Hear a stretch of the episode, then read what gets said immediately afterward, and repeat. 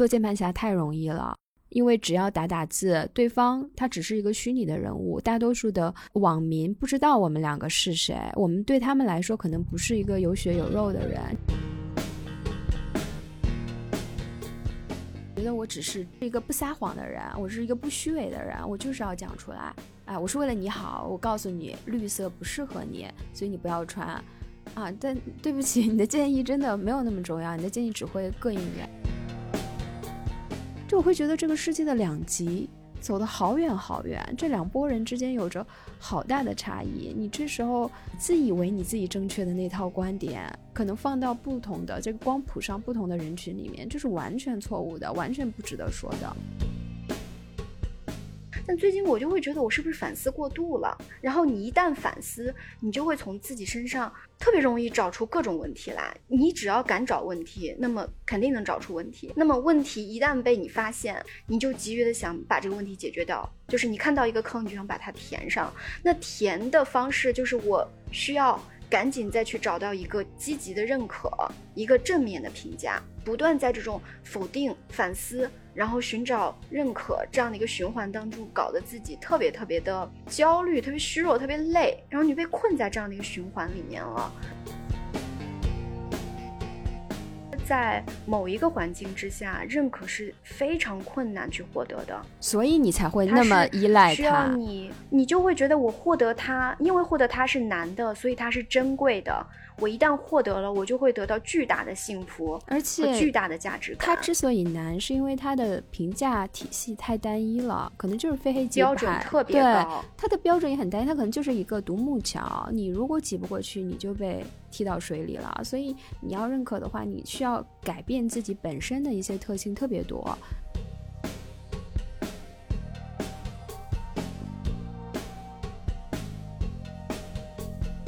大家好，欢迎收听《悲观生活指南》，我是维。Hello，大家好，我是美尚。我们上一期发了关于年龄焦虑的这个话题，然后里面我们两个，尤其是我吧，表达了很多关于现阶段我们遇到的这些关于年龄的问题和焦虑。其实里面我们是有带着特别强烈的情绪。在聊那一集的，然后当时呢，我们录完以后，觉得确实那一期的情绪比较严重，好像也没有给大家一些鼓励和建议，相对来讲比较负面吧。但是发出去的时候呢，呃，就也没有 多想，结果收到了很多比较啊，怎么说呢，也不是负面的评价吧。总之就是大家的反应还是比较敏感，这也确实是超出了我们的预计。我觉得很多人会表示不理解你为什么会发出这样的内容，就是觉得你你不应该发这样的信息，或者你有这样的情绪，他们也觉得有点困惑，或者是他们受到我们情绪的影响，他们也感到焦虑了，等等等等，这样的评价的人数还蛮多的，然后我们确实是没有预料到有这样的反应。收到大家的评论之后，我们也思考了很多，确实给了我们一些启发。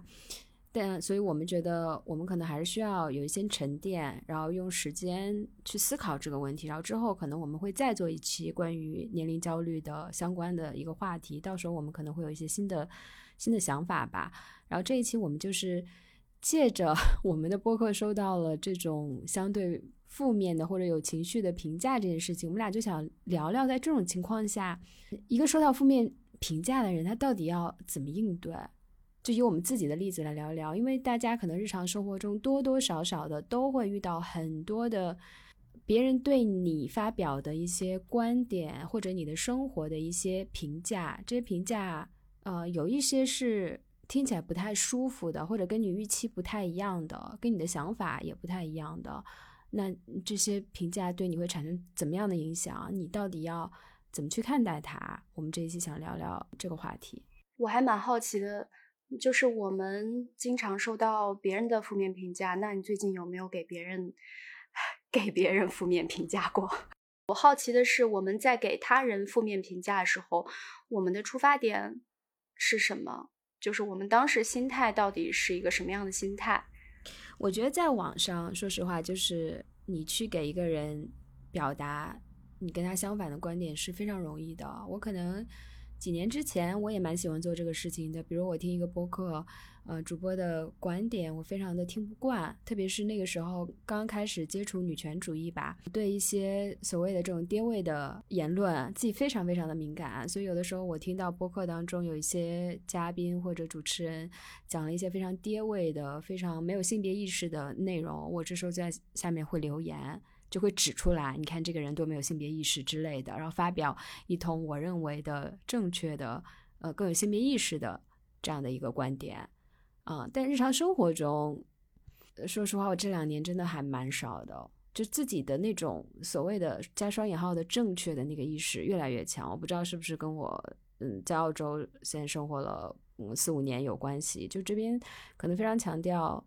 一种正确，你说它政治正确或者各种正确，或者人人和人之间的那种边界感，即使你不喜欢对方，你也不应该说的这种态度，我觉得我是受到影响。我我觉得我大概理解你现在的一个心境，就是以前可能因为你刚刚掌握了某一种话语，呃，或者是一种表达方式，以及你刚刚接触了某一种对你而言特别有吸引力的、你特别认同的价值观。你感觉你好像有隐形的那种责任，去把这个价值观去发扬光大。你觉得你就是他的那个践行者。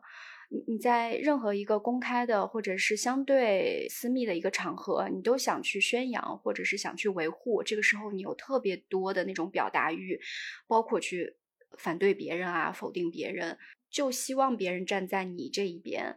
那个时候，我觉得我可能也做了同样的事情，但是跟你一样，我最近几年好像对这种东西，因为你好像不同的信息吸收的越来越多的话，你就觉得好像陷入了某种虚无主义，你就觉得没有一个绝对的正确和绝对的好和坏，就看待这个世界可能不像以前那么黑白分明了。所以，当你听到一个你当下觉得很刺耳的观点或者说法，就会。突然一下又把自己拉回到那个相对平静的状态，说其实没必要，或者说至少现在我没有办法去给出一个特别武断的一个评价，所以我我自己现在也是相对来讲不太经常给别人评价，尤其是负面评价，几乎是很少了。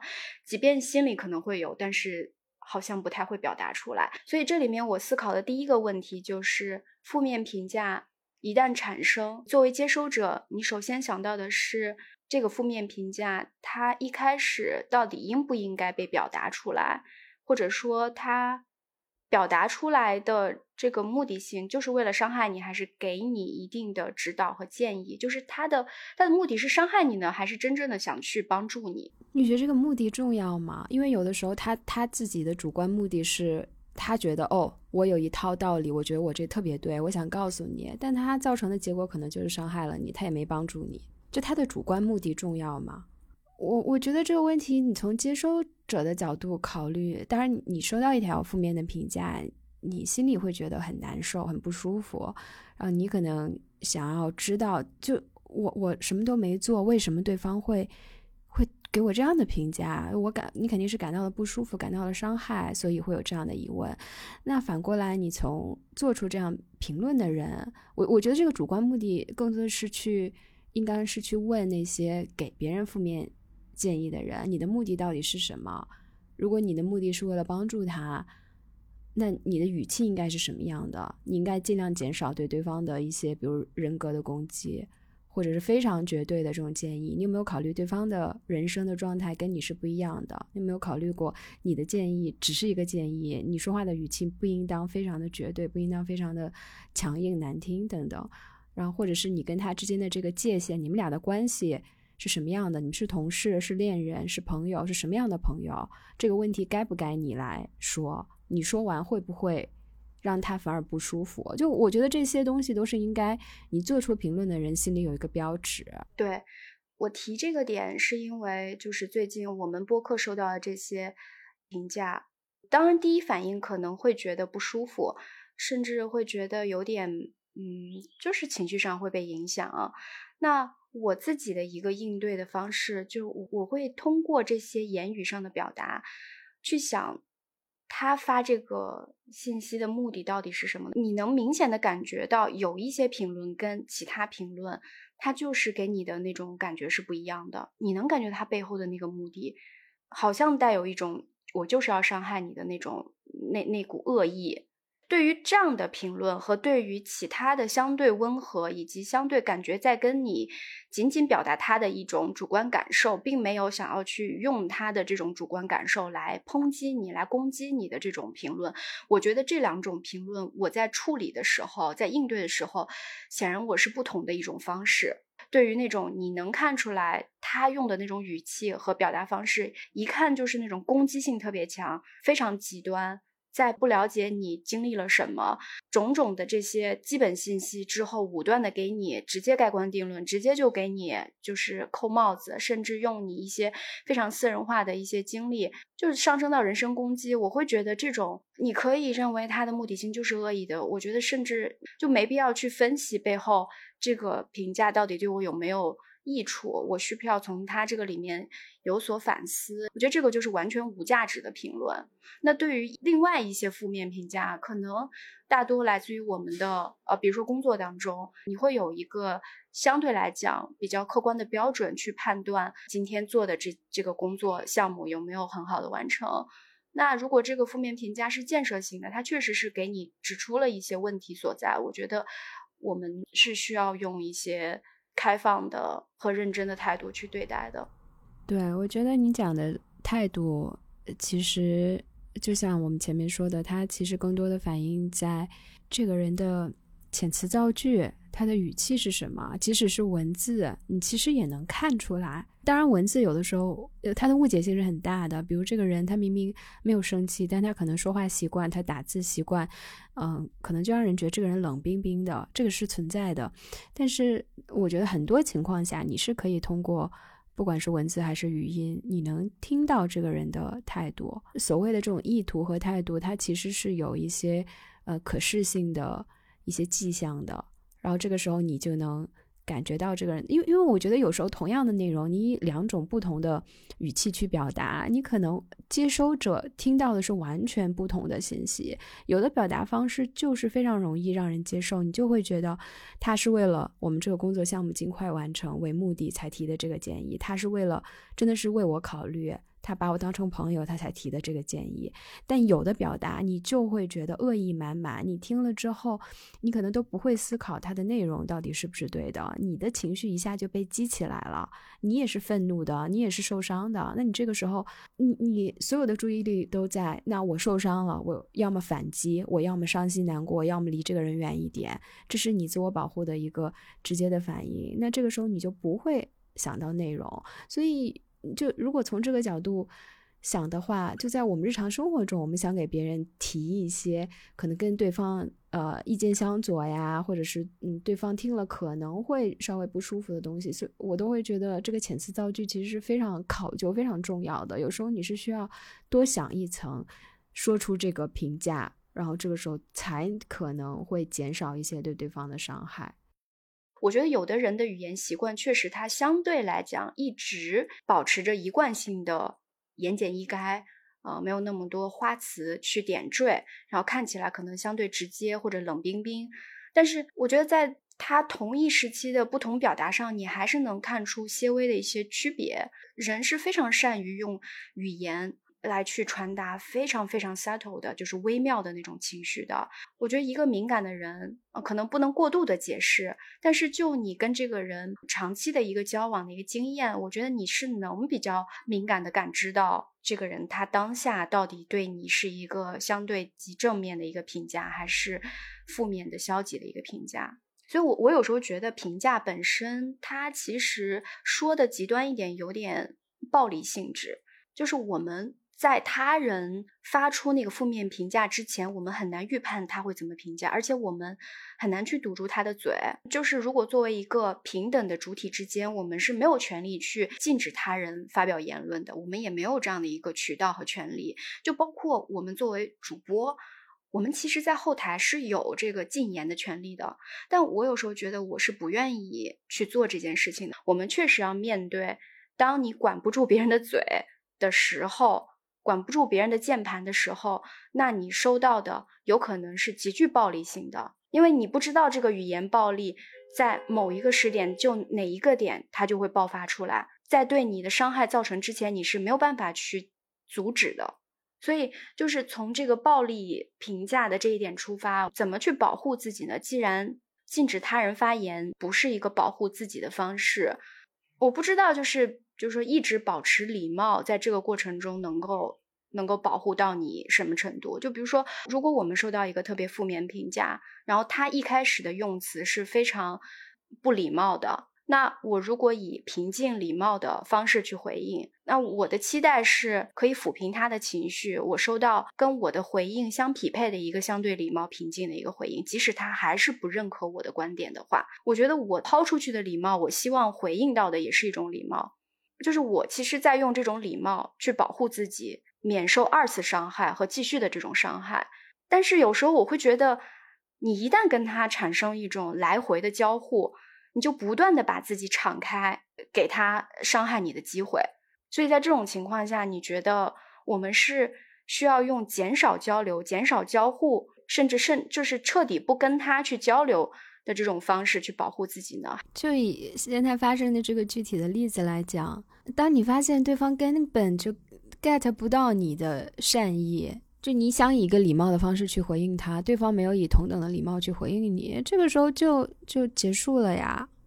就你就知道这个人是不能沟通的，而且是不用沟通的。就像你说的，你越沟通他越来劲，他又觉得哦，现在对方给我回应了，那我要跟他打一仗，什么难听的话都说出来了。那这种人自然就是你你不需要跟他沟通了。我觉得这种人也是可以拉黑的，如果想的话，这是我们自己的平台，对吧？我觉得我们作为一个。播客，这是一个一个内容的一个共享平台。我们发表自己的内容，自然有人来评论，这个非常正常。甚至你可以把我们比成比成一个公众人物，这就是一个公众平台。我们发出来的目的就是让大家来来听，听完了大家会有各种各样不同的观点。这个我们是控制不了的，我们不可能只有人喜欢我们，没有人不喜欢我们，一定是有人讨厌我们的。这个咱们俩一开始就是知道的。就是如果我们情境放在这种公众的呃社交媒体的平台上，或者小宇宙这样的播客平台、内容分享平台上来讲的话，收到这种负面评论，我觉得第一点就要知道的是，做键盘侠太容易了。因为只要打打字，对方他只是一个虚拟的人物，大多数的网民不知道我们两个是谁，我们对他们来说可能不是一个有血有肉的人，我们可以对他不满，立刻张嘴就说，我们不用考虑我们的遣词造句。就是如果大多数网民大家都是这样的态度，觉得，呃，如果对方是一个不是我现实生活中有交往的、有瓜葛的这样的一个人，我就可以，呃，非常随意的去对他评价。甚至这个评价可能是伤害他的，我也觉得我可以随便打一行字就这样发出去，我是不在乎的。那作为这种负面评价的接收者，我觉得首先要重新确认这一点的意识，就是这些人的评论是没有经过思考的，然后他也不会在乎他伤不伤害你。所以，我面对这样的评论，我觉得我们更应该自我保护的机制就是知道这不是一个正常的对话，这不是日常生活中的对话。就是因为他不了解我，他才有可能伤害我，他才有可能用这么难听的话来来说我。所以我觉得这也是，呃，就是应对这种情况，我觉得第一点应该做到。你有没有有时候就觉得，就是你通过这个人给你的评价，就不同的人发给到你的评价，你能判断出这个人他的一些价值观和世界观，就是他其实是也在暴露他自己的一种标准和价值观。这这里面反映了，其实是双方的一种特质都反映在了这个评价的内容里面。他用他自己的一种标尺去衡量你，那也暴露了他的标尺。所以这个时候，我觉得我们在收到负面评价，不管这个负面评价是关于什么，我们其实就像你说的，就保护自己的方式，我觉得首先你是要拉开距离，就拉开距离，在他审视你。之后，你其实可以借由他的评价去审视他。这个时候，你就可以看出来，OK，那他这么说的话，既然他觉得我这个做的不对、不够好，那么这是不是也暴露出了他认为怎么做才是对的，怎么做才是够好的？那如果按照他这个标准，我是不是认同？其实他也是给了你一种暴露他自己的一个契机。所以我觉得，就是评价有时候是相互的。对，而且我觉得如果。在一个大环境之下，啊键盘侠横飞，大家都非常喜欢在互联网上伤害他人，然后或者是在日常的生活中，大家也喜欢对周围的人指指点点。哎，你穿这个裙子有点显胖，哎，你是不是胖了？哎，你今天这个衣服穿太低了，都露乳沟了。然后，呃，怎么怎么样的各种各种对你身材啊，对你自己的选择啊之类的评价，我觉得在这种环境之下，如果时间长了，我们每一个人有的时候就会麻木了。你说出了一些可能会伤害他人的话，你都没有感觉了，你没有意识到你自己在伤害他人。所以，有的时候我觉得我们需要探讨的就是，人跟人之间的相处是有一个界限的。如果即使大家想要去讨论一种表达的自由，这个自由也是建立在你尊重他人的基础之上的。你你是可以有自己的观点。你可以觉得她的裙子太短了，她的衣服太低了，绿色不适合她显黑，你都可以这样觉得，没有任何问题。但是你真的没有必要说出来，因为说出来你知道一定会伤害他人。也可以换位思考一下，你自己并不想要收到这样的信息。互联网也是，我觉得互联网现在已经出现了非常多的惨案了。就大家可能喜欢看一些日本综艺的人都知道，那个呃 Terrace House 那个综艺节目，就是有一个参加。真人秀的十八岁的一个女孩，她叫哈娜吧，因为她在真人秀里面做了非常非常小的一件事情，可能有一些瑕疵，可能，嗯嗯不够友好，或者是有点自私，或者有有点欠考虑的一个一个小小的日常生活中的行为，好像是洗衣服还是什么，然后在网网民就对她疯狂的负面评价，最后那个小姑娘就自杀了，包括那个粉色头发是吧？对对，杭州的一个女孩，她染了粉色头发去看她爷爷在医院里面，对呀，结果就被各种造黄谣，在那边抨击她，就是啊，都是抑郁症吗？啊，都什么年代了？真的看得我鸡皮疙瘩，就是让人很气愤呀。就是他，我觉得我们，我觉得我气愤点在于，我们每个人都是有瑕疵的人，我们无时无刻都在做出一些。可能是自私的，可能是道德上有瑕疵的，可能是欠考虑的行为，但他罪不至死。对，罪不至死，那又怎么样呢？就 我自己是一个有瑕疵的人，我就不见不得别人有瑕疵，我抓到别人一点瑕疵，我就要疯狂的去抨击他，甚至不是疯狂的，我就是。在他面前，呃，阴阳怪气的讽刺他一下，就为什么呢？就既然大家都是有瑕疵的人，我觉得大家更多的心态应该是彼此理解，不要戳穿，因为你知道那是让他人不舒服的。嗯，就你小小的一个一个举动，你觉得这个事情非常的小，你觉得我只是，嗯，我只是一个很直接的人，对吧？我是一个不撒谎的人，我是一个不虚伪的人，我就是要讲出来。啊，我是为了你好，我告诉你绿色不适合你，所以你不要穿啊。但对不起，你的建议真的没有那么重要，你的建议只会膈应人。对，我想说的就是，大家可能就是做出评论的人，那总觉得我好像有种使命感，我今天就要把这个讲出来，就很以自我为中心。我讲出来就能，哎，我发现了别人的一个错误，天呐，这简直了，发现了新大陆。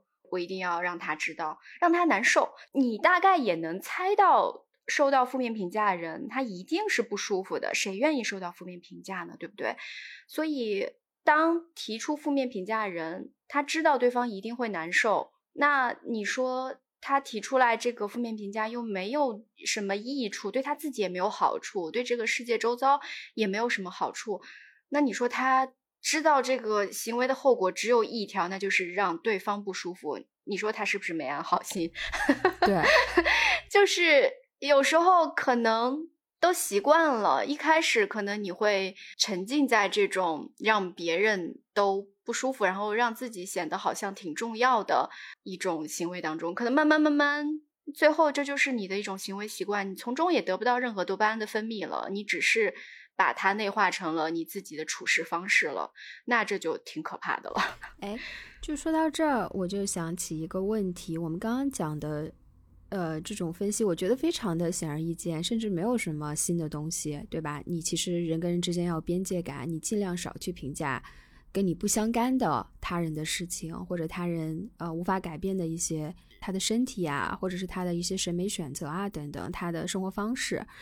但如果这个前提有变化，对方的一些选择，他的行为方式是影响到你的，那这个时候，对对，我想，对你你怎么来表达你的不同的意见呢？因为我刚刚就一直在想，我一开始开头的时候讲的那个例子，我跟我的朋友出去玩，那我们可能非常多的时间都相处在同一个空间，跟共同的人去产生一些交互，比如说服务员，比如说。呃，开车的时候前面有其他的车呀，有路人啊，等等等等。那对方对待其他的，比如说在路上怎么开车，怎么对待其他的车，他怎么对待路人，他怎么对待服务员，等等等等。我一直在他的旁边，我我会感觉到他处事的那个方式，直接就是影响到我整个旅程的心情了。比如他如果对他人的那个方式，并不是我认为的一个礼貌的方式。那我坐在旁边，我就觉得好难受。就你怎么能能这个样子？你这跟我的处事方式不一样。那我到底要不要说？如果我不说，我就觉得整个旅程好难受。那如果我说了，可能又没有任何的效果，反而把整个旅程的这个氛围都搞僵了。那这时候到底要怎么办？我觉得没有一个完美的解决方法。对，我觉得这里面还分两种吧。就一种是他的行为确实对你产生影响了。那你在这个影响产生的时候，你有没有一个有效的方式去阻止这种影响的产生？那比如说，我们今天确实发表了一个播客内容，散播了焦虑，让其他人更焦虑了。那听友确实可以选择关闭不听，对吧？这是一个一下子可以切断的有效方式。但是呢，对于在工作当中以及你刚才讲的这个场景里面，至少在那个旅行过程中，你是没有办法立刻去抽离逃离的，对吧？我只能说下次不再跟他出去了。对，你可以下次选择。你当然，你可以在尝试了其他方式之后，你可以看看这个人是不是愿意接受某种改变，然后你也有信心说下一次我再跟他相处的话，这个情况会有所改变，我可以继续接受。那你可以再继续跟他有第二次的交互。那如果说第一次在两个小时之内，你就是得承受这两个小时，我觉得如果是我的话，我可能会想。我真的是不是愿意跟这个人？他值不值得我跟他再继续交往？就除了他在旅途当中的这些行为，他的其他的场景之下，比如说他有没有跟我有一种我没有办法割掉的关系，以及呃工作这这份工作我是不是真的特别的看重？我，这个机会我是不是一时半会儿，起码一两年之内我是没有办法去舍弃的？那既然我在一个相对久的时间内，我是没有办法去把自己隔离出来，那我必须去改善我的这种生存环境。我没有理由让自己就是要承受它带给我的这种负面的影响，因为我觉得这个环境是大家一起造就的。就他可以按照他的方式对待他人，那是不是我也有权利？至少在这个环境向下，我们是平等的。那我是不是也可以去反馈给他，让他以我希望的方式对待我？那如果他完全不接受，那这个时候我可能要采取另外升级的方式了。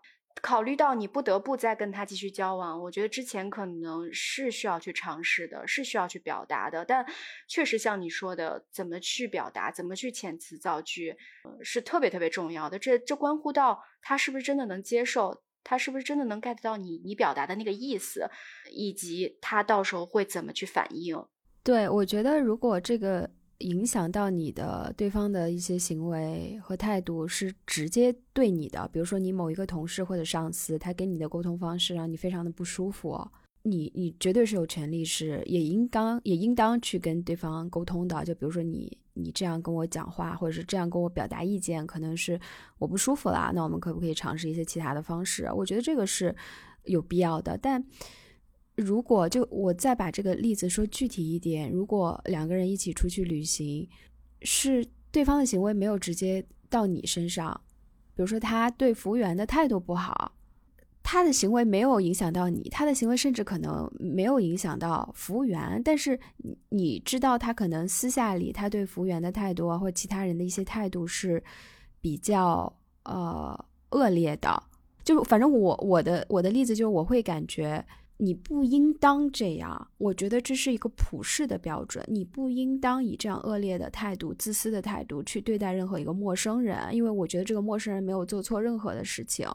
那你觉得这个时候他的这个行为只是让我膈应了，或者是我觉得你不应当，就我会把这个东西当成一个普世的标准，但他没有影响到我，他也没有直接对那个什么服务员啊或者陌生人啊，嗯，直面去批评人家。那这个时候我应当说出来了吗？还是我就应当藏在自己的心里？我觉得这个特别特别复杂，特别难。就首先，我觉得。这跟你的性格是有关系的。二就是这个所谓的普世价值对于你来讲到底有多么多么重要？它如果被破坏、被突破，它对你的那种道德上的负面的感受和你对你价值观的维护是有多大的负面的影响？我觉得这真的是需要一事一议的。那就比如说我在街上见到一个人欺负一个老人、小孩，那这可能真的是就是一个。在我来讲，这是一个原则性的问题。我即使评估我自己的那个 physical 的能力，我没有办法去阻止。那这个时候，我可能需要去打幺幺零，我需要去找别人来去帮忙阻止这个情况。你做出的这个行为是真的是基于你对当前一个环境的综合的判断。那有的人，那如果说他仅仅是呃对这个服务员没有使用比较礼貌的话语，或者说服务的时候没有任何的谢谢。嗯，出现了问题也不说对不起，这种行为呢，可能也确实会膈应到你。但他到底把那个价值到底突破到什么程度，好像你自己也是会有一个判断的。那值不值得去破坏当前的一个氛围，以及值不值得破坏你跟他之间的一个关系？你是不是真的真心希望他越来越朝着你希望那个好的方向去发展，或者说他对你有多重要？这个人对你有多重要，以及那个价值对你有多重要？我觉得这个太太难给出一个结论了。对，你说的对。哦，就我我觉得有时候以前我是一个特别愿意，就是你说白了有一点爱管闲事、好管闲事，我就觉得我我我是有这个责任的。我有时候觉得人人随着阅历增长，可能确实在某一些层面变得没那么坚持。也没那么热心了，我不知道，有点冷漠了。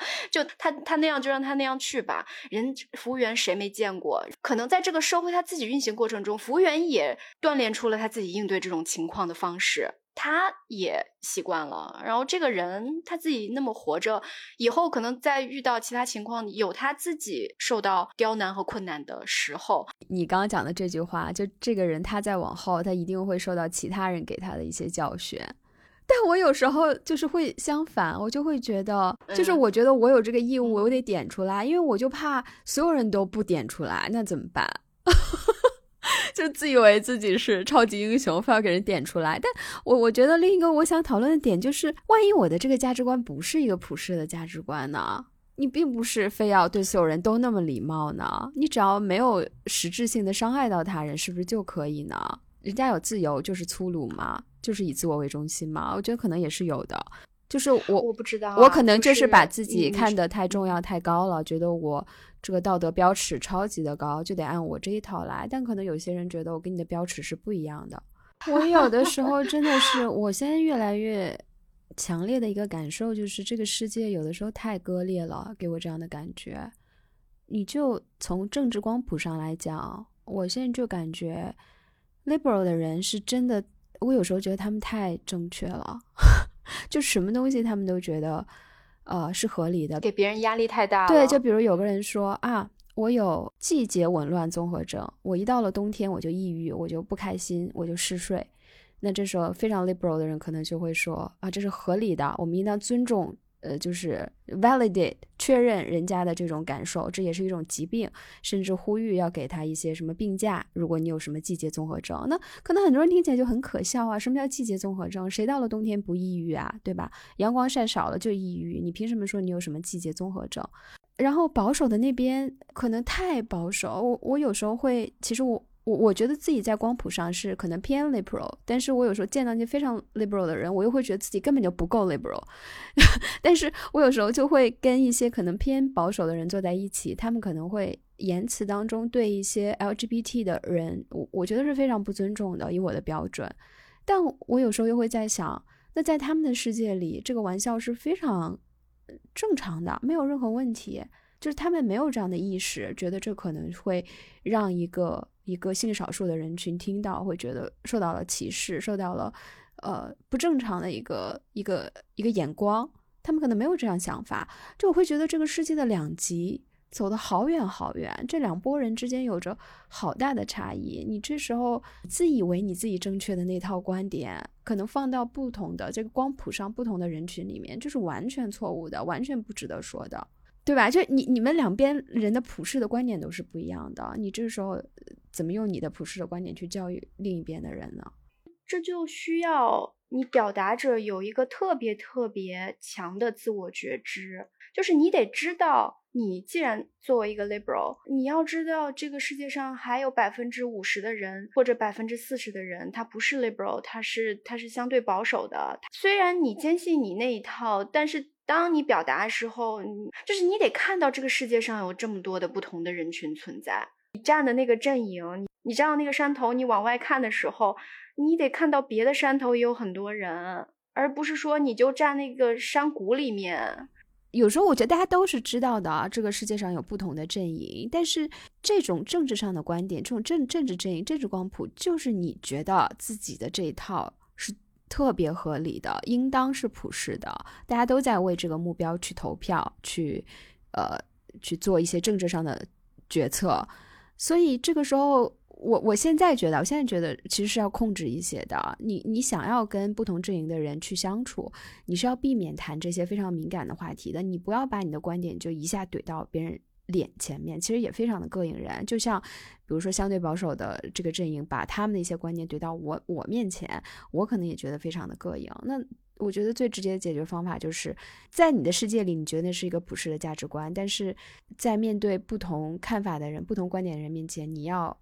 就压抑这一部分，不要去谈那一部分。哎，我觉得现在我们是一个信息社会嘛，就是大家有特别多的渠道去看到别的阵营的表达和观点。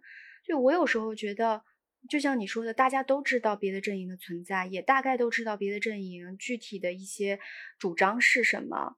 所以有时候我会觉得也不需要，就这个人今天我知道他的观点跟我不一样，但他并不需要了解我的观点，我的这些观点要从我的嘴里面给他讲出来，在一个当面，嗯，所以我我会觉得有时候你可以说是否定别人，嗯，那个跟别人。嗯，就是辩论起来，那真的是要看场合。就是，如果你这是一个辩论赛，是一个那种对双方一定要就某一个具体议题有一个研讨，那么我确实是可以当着别人的面去直接表达。但如果说是相对嗯比较散的一个环境下，那大家都在上网，那谁不知道谁是？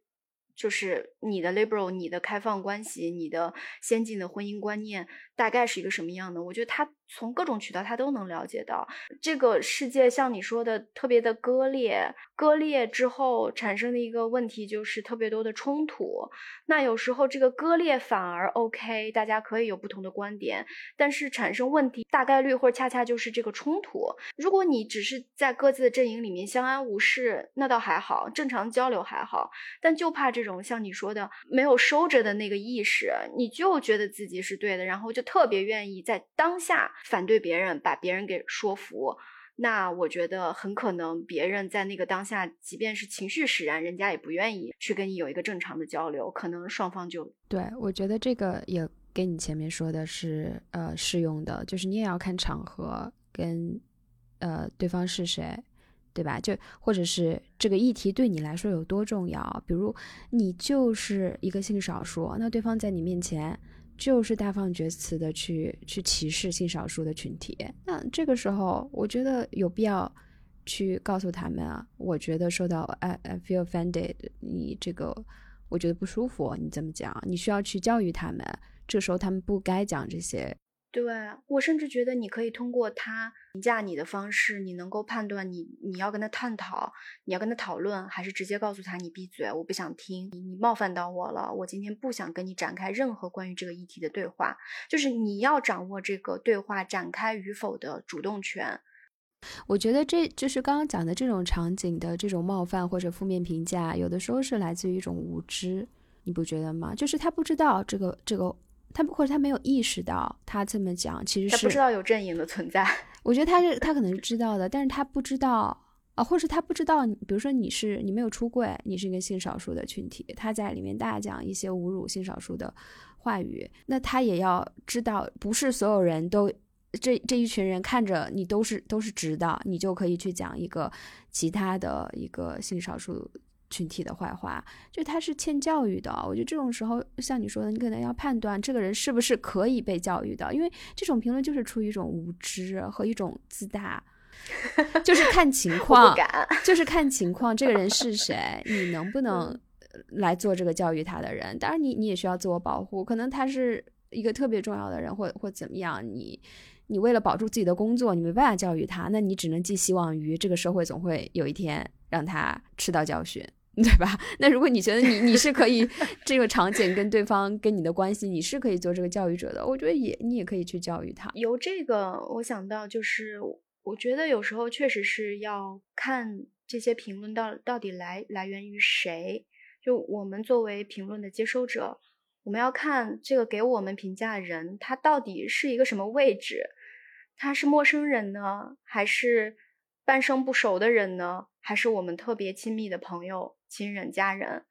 如果说这个确实是来来自于网上的陌生人，那他确实对你的背景啊、你经历的事情啊都不了解。首先，他评论，他有没有资格评论，这都是打一个问号。他只是今天偶然。就是掌握了这个渠道，他的信息偶然的到了你的面前，你接收到了。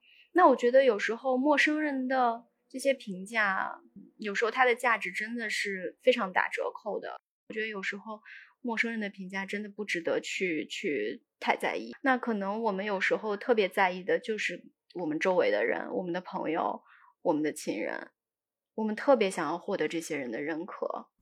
哎，那你说陌生人的评价不重要？那我们前面讲的那么多惨案，我的意思就是说它不重要，所以希望大家不要把那个东西看得太重，然后最后酿成一些惨剧，然后让别人的错误去惩罚自己。嗯，当然呢，就是因为我们太在乎评价了，哪怕这个评价都是不了解我们的陌生人做出的。他做出这些评价，可能基于他自己当前生活的一种困境，这跟你有多大的关系呢？没有任何关系。所以，我觉得陌生人的评价真的价值不大，意义不大。所以我是希望，当然我也会受影响。我只是希望未来我们我们都能做到对陌生的评价有一个更理性的态度去对待。对，然后我刚才提到，就是说我们还是相对于陌生人来讲，我们是更重视我们的好朋友、我们的亲人、我们的同事对我们的评价的。一旦被否定了，我们这个时候真的就是急于的想去反思。有时候会过度反思，然后反思完了以后呢，我们就特别想要再去改变自己，然后再去寻求认可。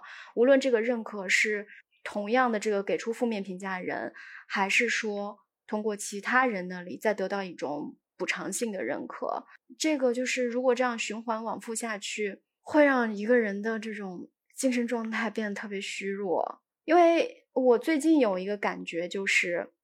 就是我觉得我自己是有反思能力的，但最近我就会觉得我是不是反思过度了？然后你一旦反思，你就会从自己身上特别容易找出各种问题来。你只要敢找问题，那么肯定能找出问题。那么问题一旦被你发现，你就急于的想把这个问题解决掉。就是你看到一个坑，你就想把它填上。那填的方式就是我需要赶紧再去找到一个积极的认可，一个正面的评价。不断在这种否定、反思，然后寻找认可这样的一个循环当中，搞得自己特别特别的焦虑、特别虚弱、特别累，然后你被困在这样的一个循环里面了。当然了，那最理想的一种方式是你能够跳出来，拉拉远距离看这些负面评价，然后你吸取它好的一面，然后不要过度反思，然后你也不要总把自己的价值就是基于这种认可之上。可是我觉得对于我自己个人来讲，嗯，一些原来成长的环境的影响啊，我觉得这还蛮难的，是一个需要花时间去成长的。我不知道你有没有？对，咱们俩最近不都是在看那个呃，上野千鹤子跟铃木良美的《始于极限》。对，《始于极限》，女性一直都在都在反省自己，先要反省自己是不是拎不清，因为男男性要求我们要拎得清，然后现在又要反省我为什么一直要拎得清，就 就是无时无刻都在反省，永远都是我们的问题，永远在自己的身上找问题。我我这次就是我们播客收到负面评价。你也知道，有一些是针对我的一些，甚至上升上升到人人身攻击的那种评价。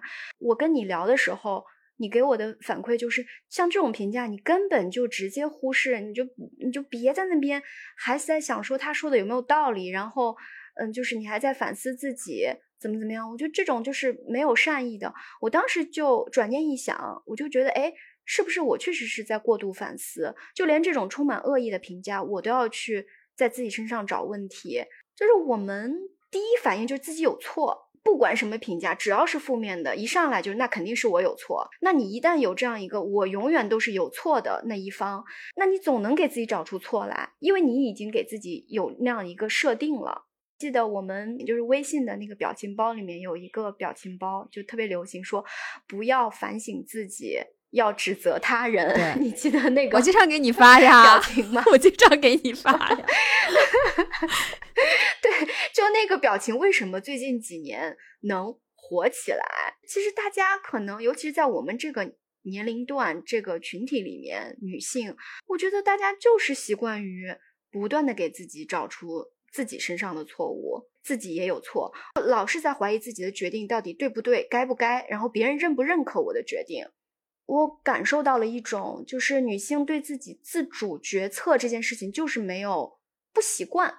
我觉得男生之可以之所以可以说，我们就是按照我们自己的需求来，别人不满足我的需求，我就可以离开他，而不用考虑到别人认不认可。这个原因就是因为没有人不认可他们这么做。男生离开一个女生或者离婚，他们受到的社会评价跟女生相比真的太弱了。那女生受到的是非常强烈的各种各样的这种道德上的。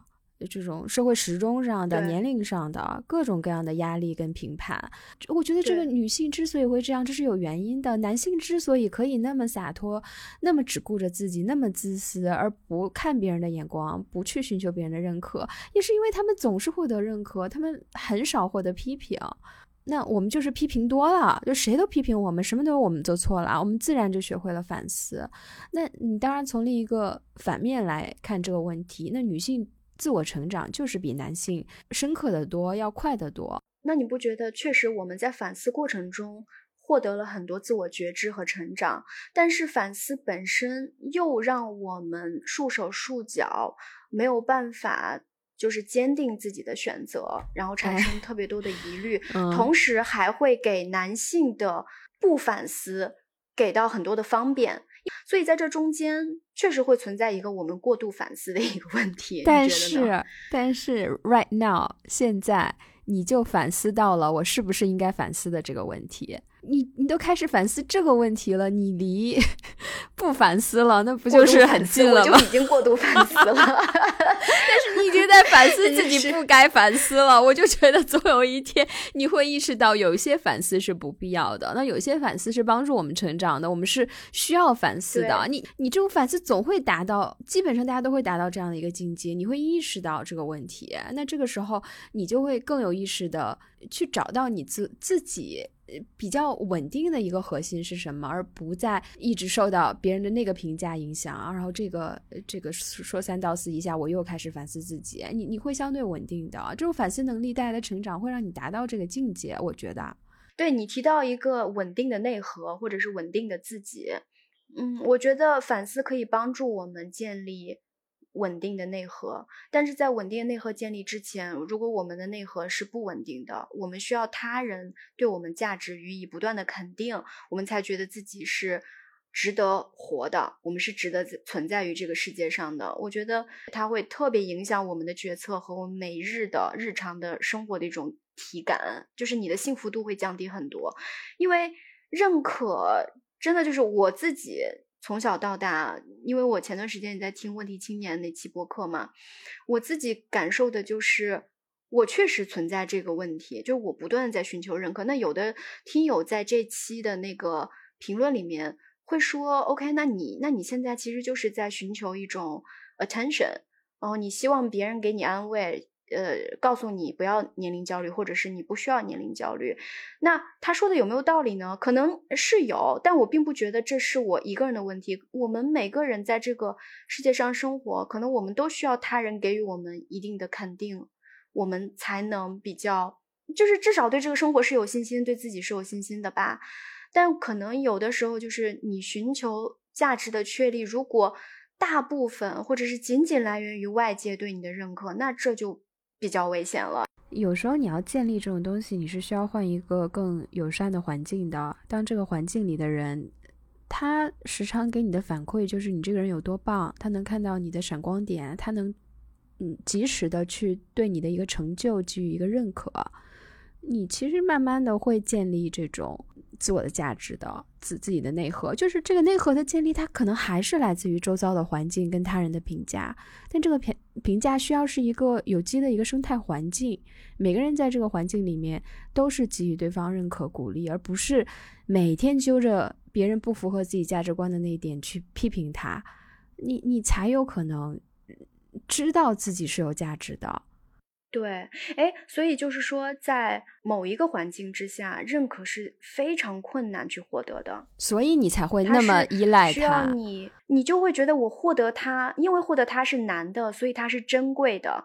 我一旦获得了，我就会得到巨大的幸福，而且巨大的价值感。它之所以难，是因为它的评价体系太单一了，可能就是非黑即白，标准特别高。它的标准也很单一，它可能就是一个独木桥，你如果挤不过去，你就被。踢到水里了，所以你要认可的话，你需要改变自己本身的一些特性特别多，你才能可能去符合认可。你必须变成黑长直才有直男爱我，对吧？那我想穿别的，那可能就没人爱我了。那那你你就是活在恐惧当中，就是探索不到让自己更愉悦的、更舒服的一种生活方式是什么样的。这真的是就像你说的，跟环境是息息相关。环境里面的人是不是愿意给你认可，给别人认可？如果形成一种权力的概念，权行使权力的感觉，那他可能确实是会让没有这个权利的人，或者是需要得到认可的这个人，他会受制于给他认可的人。我我觉得，如果说认可这么难获得，而且通常存在于这种不平等的。呃，层级之间，那么确实它的生态环境会变得特别的差，然后需要得到认可的人，他的自我价值感会相对低。那如果说在一个这个认可和被认可，你不断的给认可，以及你也在得到别人的认可，这个群体之间是相对平等的，它没有那种等级的父权制的那种权力的压迫的感觉，我觉得。可能大家就更愿意给认可，所以我我我觉得就是问题青年播客里面讲的女性特别需要从认可当中获得自我价值感，也是因为女性总是在这个权力结构里面是处于下面的，被压迫的，就是被压制在下面权力体系下位的一个群体，因为在上面的她是不需要被认可的，她的她的价值是天赋的，好像就是理所当然的。嗯，我生一个男孩，那就天然的好啊，天然的比女孩好啊。我生了一个女孩，我还得去证明，我作为一个女孩，我也可以，对吧？学习成绩好，我可以做出一番事业，我我怎么怎么样，非常优秀，能挣钱，我才能，我才能去证明自己跟男孩是一样的。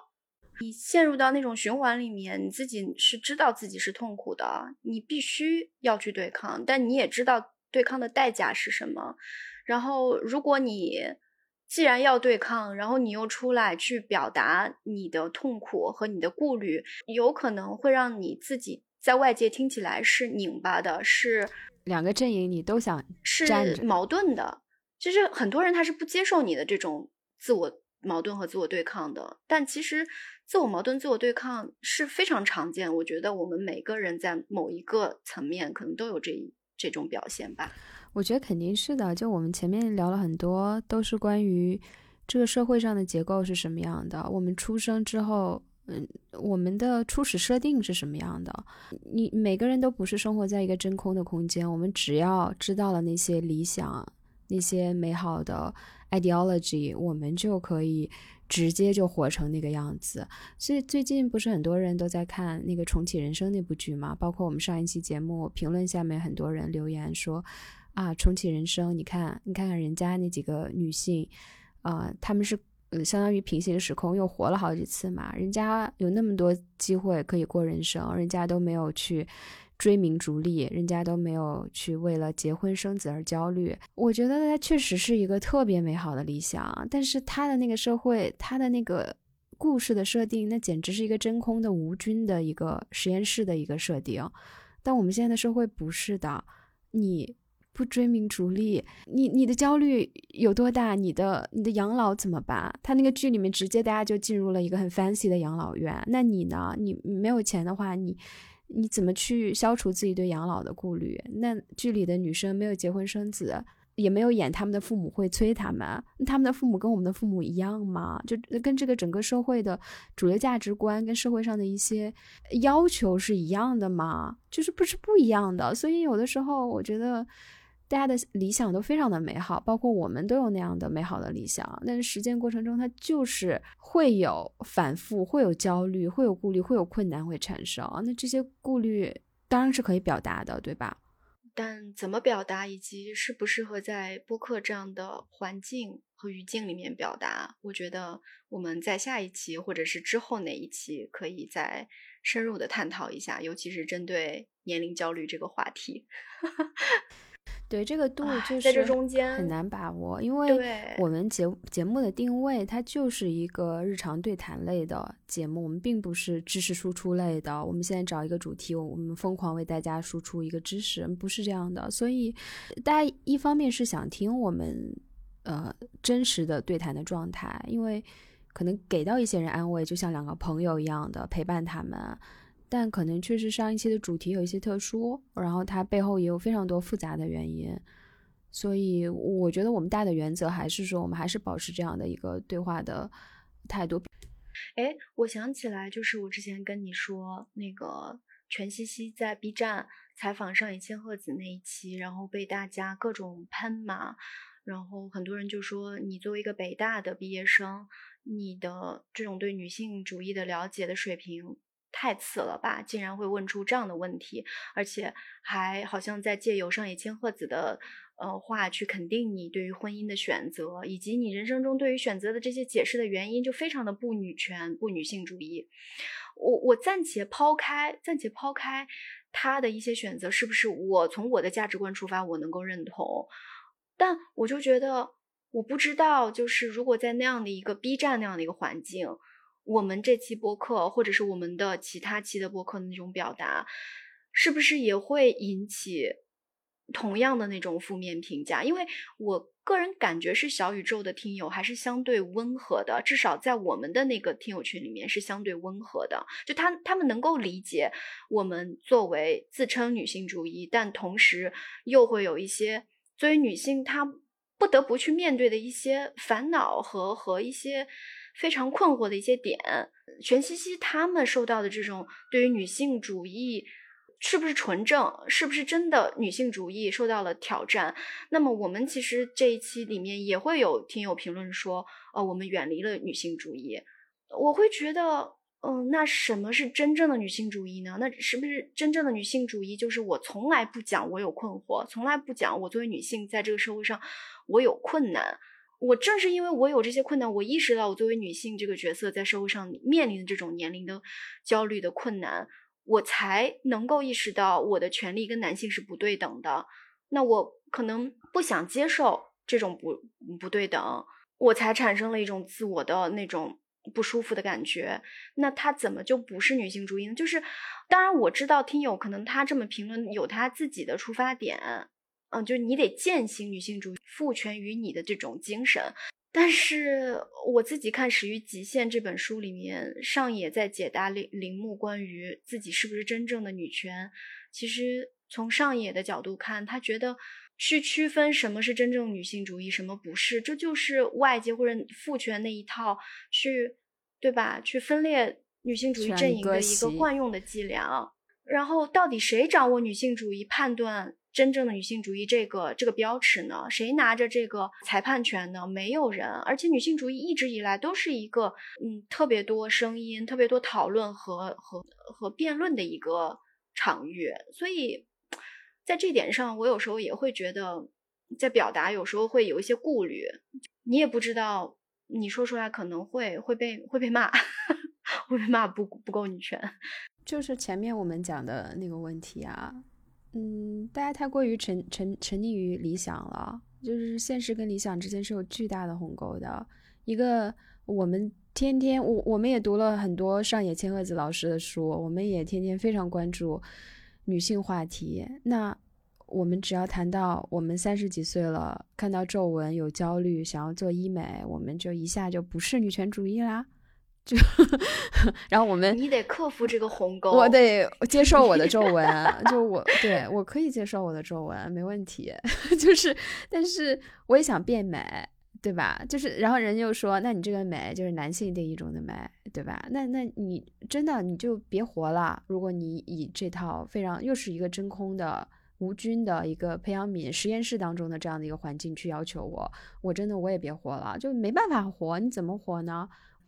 我会觉得，就是你，你不断的去强调我是女性主义，我就不应该有年龄焦虑，我就不应该有这个外貌焦虑，我也不应该这那，我根本没有，我宣告我没有，然后我高呼我没有，我在任何场场合之下我都标榜我没有。我觉得这种表达它是有助于更多的女性去跟你产生一个共鸣，让其他女性有一种力量感的。我觉得这是有益于女性主义运动发展的。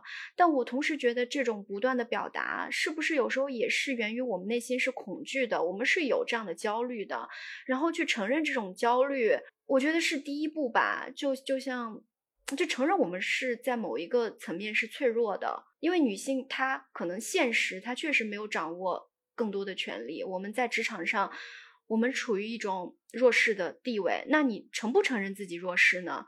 你如果不承认的话，那。去抗争都没有必要了，对不对？去对抗这种年龄焦虑也不存在了，因为你觉得你没有年龄焦虑，那这个问题不存在，那你何必要去解决呢？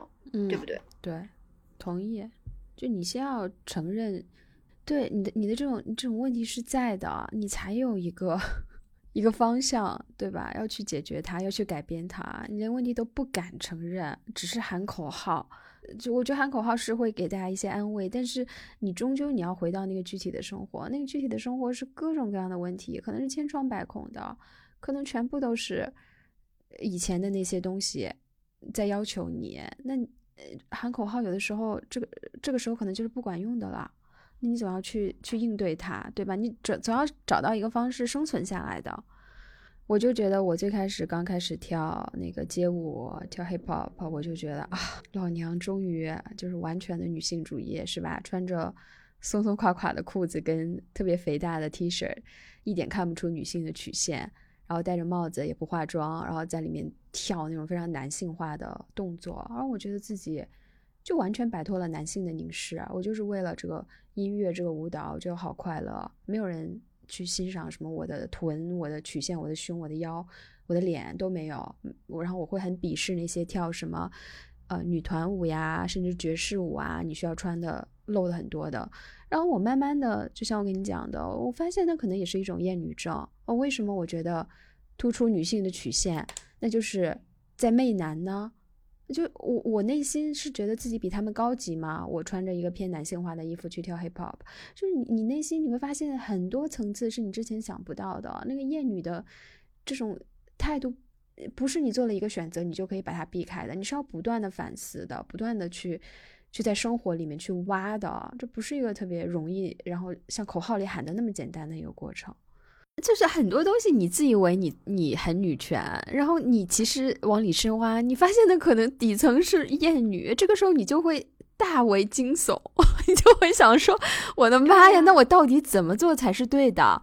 你是非常困惑的。你知道，那我先跳了一阵 hip hop，我要去跳那种极致性感的高跟鞋舞了。我有时候也会觉得啊，这个。这到底是要给谁看这么性感？这个性感的定义到底是谁来定义的？为什么高跟鞋就是性感的？为什么我要摸自己？这个舞蹈里这么多摸自己的，然后什么 wave 的动作，就我现在我都搞不明白，我都还在探索。所以我有时候真的觉得这个理论你知道了，它看起来就是那么简单，那几行字啊，那几个口号，你真的到生活里面。你是要不断的反思，又又来反思了。你是不断的 反思跟思考的，你才能活的差不多，都不一定明白。所以这哪有那么简单？我有的时候就是因为这些原因，我可能也不想去过多的评论一些人，不像之前刚接触的时候那么激愤了。对对，你看那个《始于极限》里面，铃木良美有同样的这个困惑，他就给上野去写信，然后上野给他回的就是哪有那么多的非黑即白的结论，你就。疲于回应这些人的对你的这种判断，有的人觉得你就是纯粹的女权主义，有的人认为你不够女权，有的人认为你媚男。那上野给到的一个非常言简意赅的回应就是：我就是我，甩这么一句话，扭头就走，过自己的生活，管他们呢。女性自主选择，它才是真正……哎，当然，自主选择可能会被男性男权的某一些东西去利用，只是说。可能我们最终目的就是赋予女性更多的自由吧。天，我们跑题了。好的，谢谢大家收听，拜拜。